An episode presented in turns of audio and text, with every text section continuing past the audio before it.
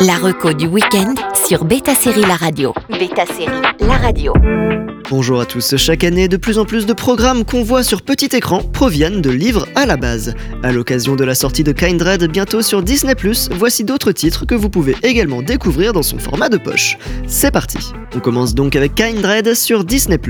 Dana, une jeune afro-américaine et autrice, part à Los Angeles pour chercher à s'affranchir de sa famille qui lui impose une pression sociale forte. Soudainement, elle se retrouve happée dans le passé et atterrit dans une plantation du 19e siècle à laquelle sa famille est liée. À partir de là, une quête identitaire mêlée de souffrances se déroule sous nos yeux. Kindred est probablement l'un des romans de science-fiction les plus emblématiques de la plume d'une autrice afro-américaine, Octavia E. Butler en l'occurrence. Traduit par Lien de sang en français, on la retrouve en mini-série sur Disney Plus le 29 mars prochain. Malheureusement, l'annonce de son annulation a déjà été officialisée, mais cela n'empêche pas de regarder Kindred comme une histoire bouclée. Ça a l'air d'être une crise de somnambulisme. C'était jamais arrivé avant. Hmm. Ça peut être causé par le manque de sommeil, le stress. On enchaîne avec Shining Girls sur Apple TV+. Elizabeth Moss est l'actrice principale et sert également de productrice exécutive sur Shining Girls, la série adaptée du roman de Lorraine Burress. Dans l'intrigue bien mystérieuse, Kirby Mazrachi a subi une agression il y a quelques années et tente de survivre à son quotidien tant bien que mal. Sa réalité paraît déformée et elle a du mal à distinguer le faux du vrai. Pour l'aider, elle note les petites choses qui l'ancrent dans sa vie, mais même ces notes la trahissent.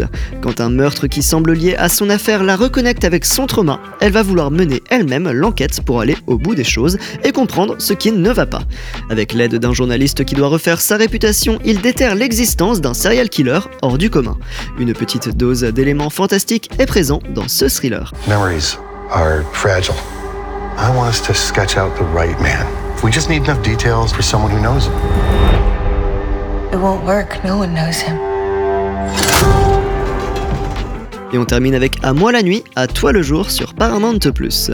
On finit sur une petite dose de romance. À moi la nuit, à toi le jour est l'adaptation du roman du même titre de Bess O'Leary qui a connu son petit succès dans le milieu littéraire.